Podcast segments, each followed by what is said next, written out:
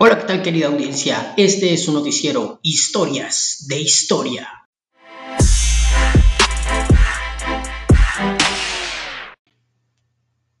Les saluda su locutor estrella Roberto Camal y hoy vamos a hablar acerca de las causas de la Revolución Mexicana.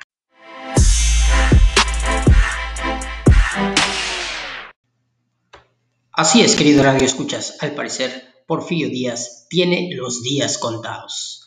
Y es que en gran parte del país se sigue levantando gente, están hartos de la desigualdad, están hartos de que se les trate mal, están hartos de la miseria. Cada vez son más lugares los que les reclaman. Porfirio Díaz, no eres buen gobernante. Porfirio Díaz, deja la silla.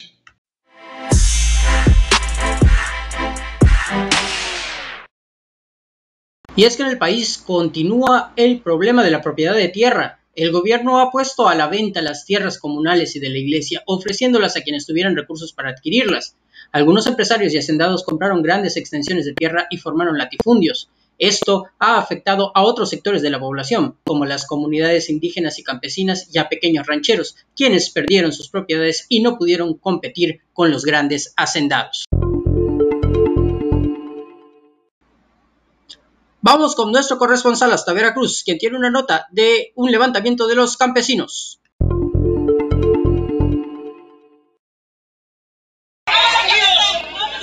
Así es, estamos aquí en Veracruz cubriendo la nota donde varios campesinos se han levantado y han sido reprimidos con violencia. Cabe destacar que esta es una de las características del gobierno de Porfirio Díaz.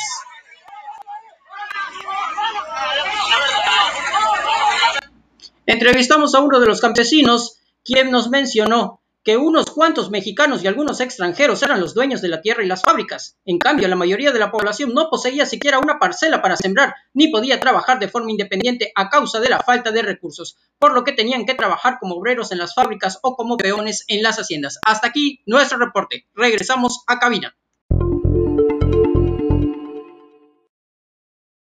Y es que fíjese usted que no solo los problemas de la tierra son los que aquejan al país, también en las fábricas se está dando un terrible problema. Escuchemos la nota.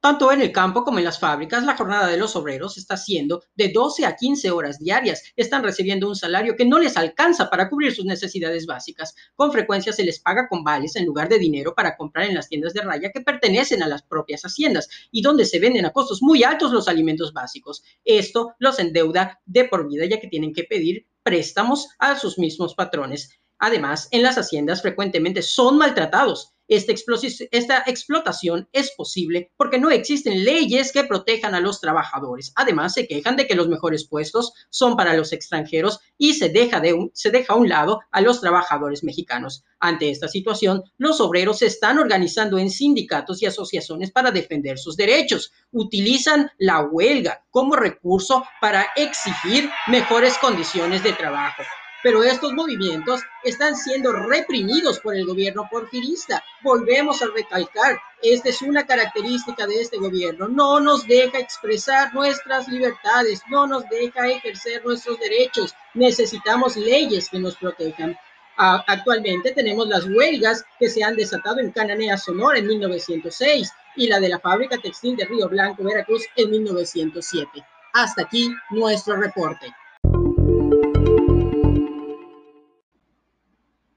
Pues como les dije al principio del programa, las cosas se están poniendo color de hormiga para don Porfirio Díaz. Esperemos que pronto toda esta situación mejore para nuestro país. Ya han sido muchos años de gobierno, este porfiriato nos está matando. No se pierdan nuestra siguiente emisión del programa